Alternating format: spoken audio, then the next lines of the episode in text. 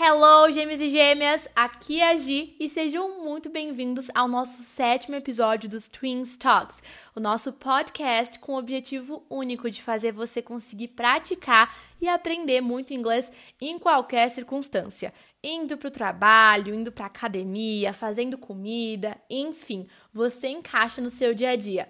E hoje nós vamos analisar uma história infantil, Pois é, tem como aprender muito inglês com histórias infantis. A vantagem delas é que elas tendem a ter um vocabulário mais simples e estruturas não muito complexas, o que facilita a vida daqueles que estão começando agora a aprender inglês ou que ainda não têm um nível de compreensão do inglês, da escuta do inglês tão alto.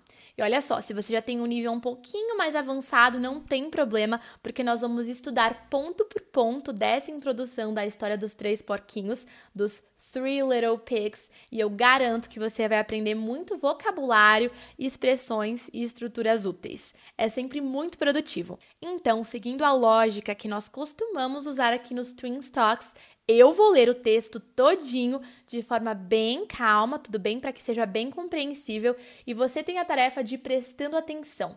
Tenta entender o máximo possível.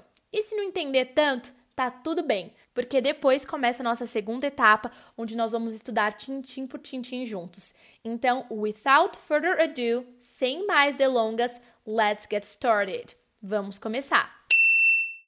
Once upon a time, there was an old mother pig who had three little pigs and not enough food to feed them.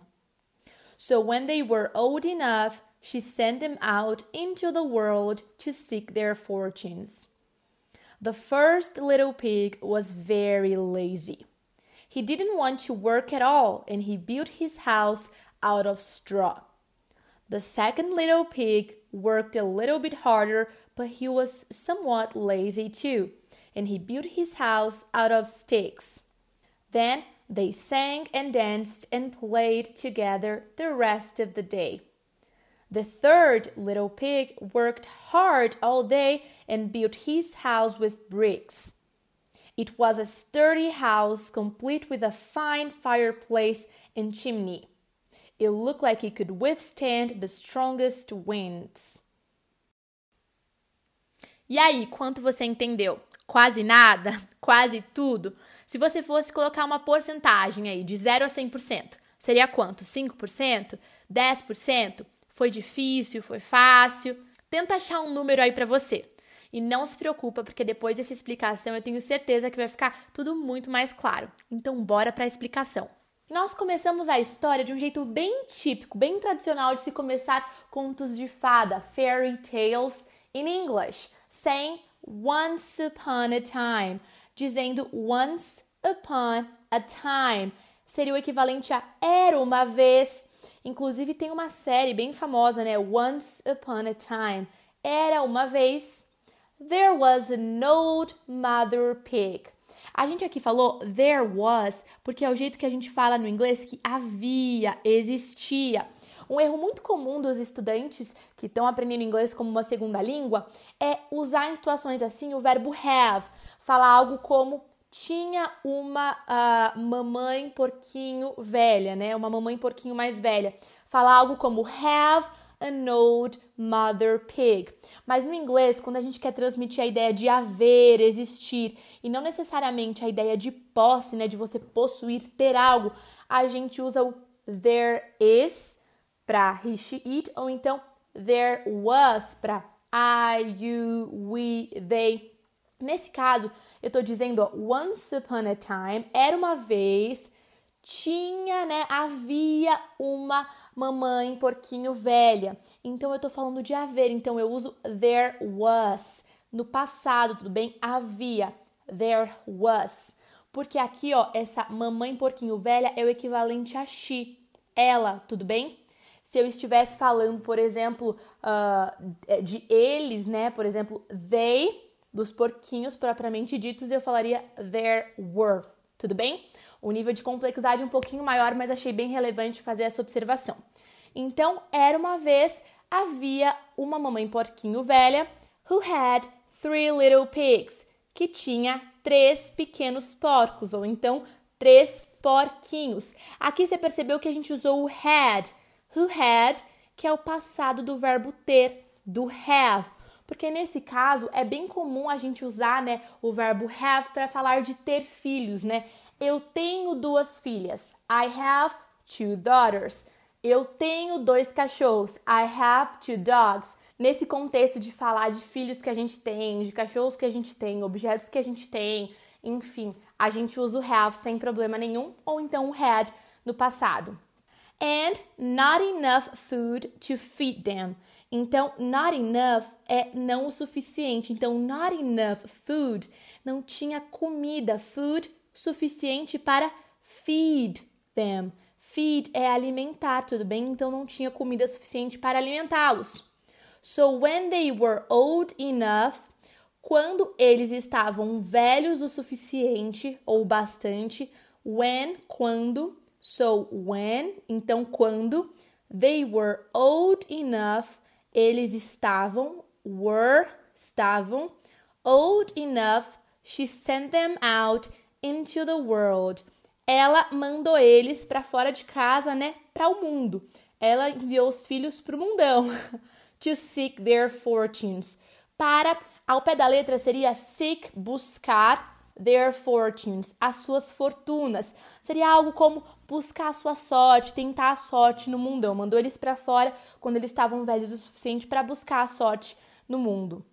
The first little pig, o primeiro porquinho, the first little pig, was very lazy. Era muito preguiçoso. Lazy é preguiçoso. Was very lazy. Era muito preguiçoso. He didn't want to work at all.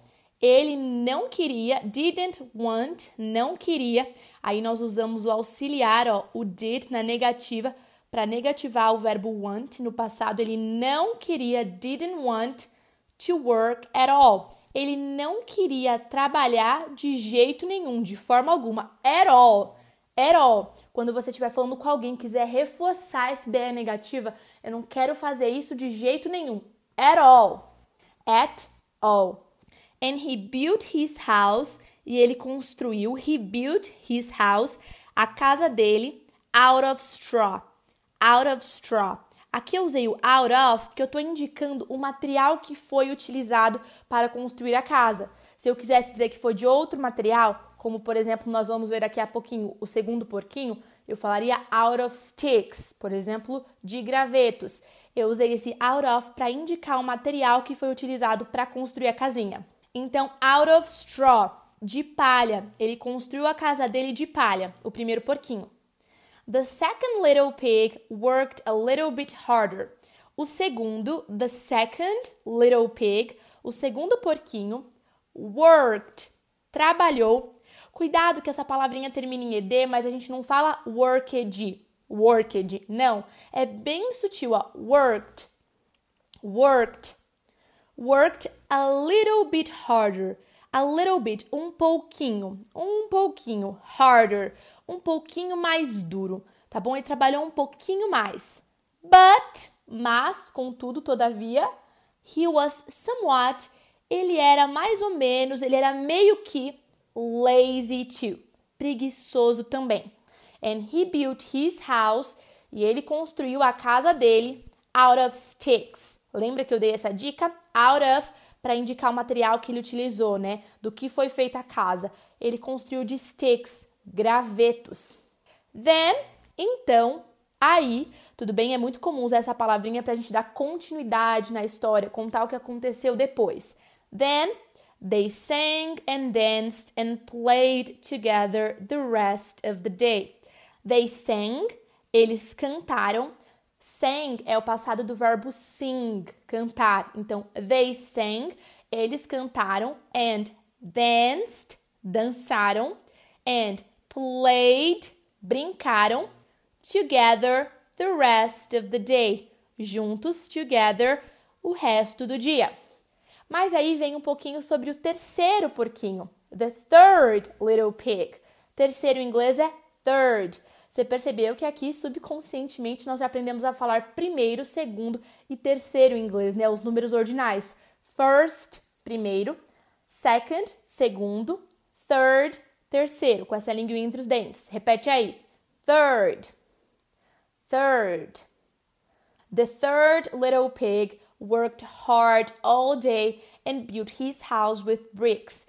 Então, o terceiro little pig, o terceiro porquinho, worked hard all day. Trabalhou duro, trabalhou pesado all day, o dia todo. And built his house e construiu sua casa with bricks. Aqui a gente não usou out of bricks, a gente falou with bricks apenas. É uma opção, ó. Eu falar construiu com tijolos. Aqui funciona super bem com a palavrinha bricks. Construiu com tijolos. It was a sturdy house. Era uma casa robusta, sturdy, robusta, forte, firme.